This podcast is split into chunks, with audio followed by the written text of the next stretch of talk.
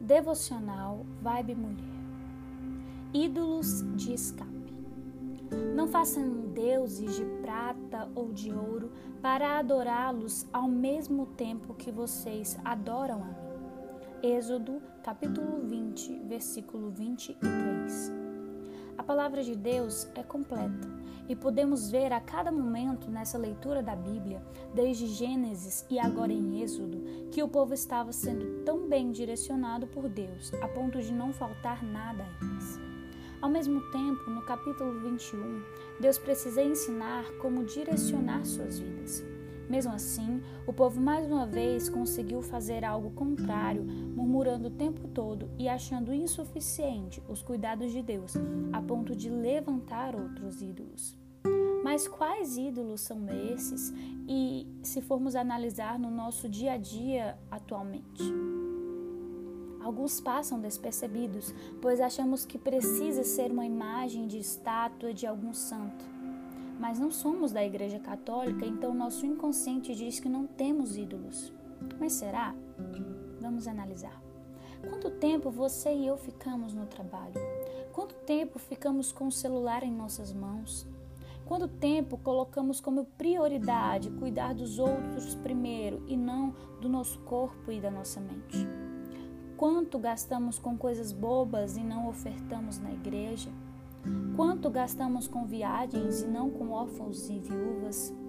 Quanto temos ofertado o mísero de nosso tempo para orar, pelo WhatsApp mesmo, um minuto, com alguma irmã que tem passado uma provação? Quanto temos nos importado com os elutados, enfermos, missionários?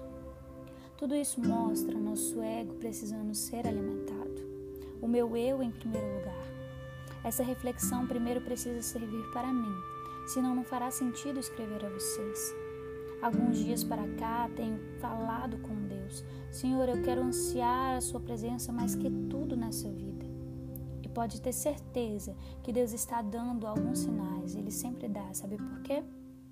Porque Ele nos ama e quem ama corrige, ensina e cuida. Parece dura essa reflexão, mas infelizmente é nossa realidade.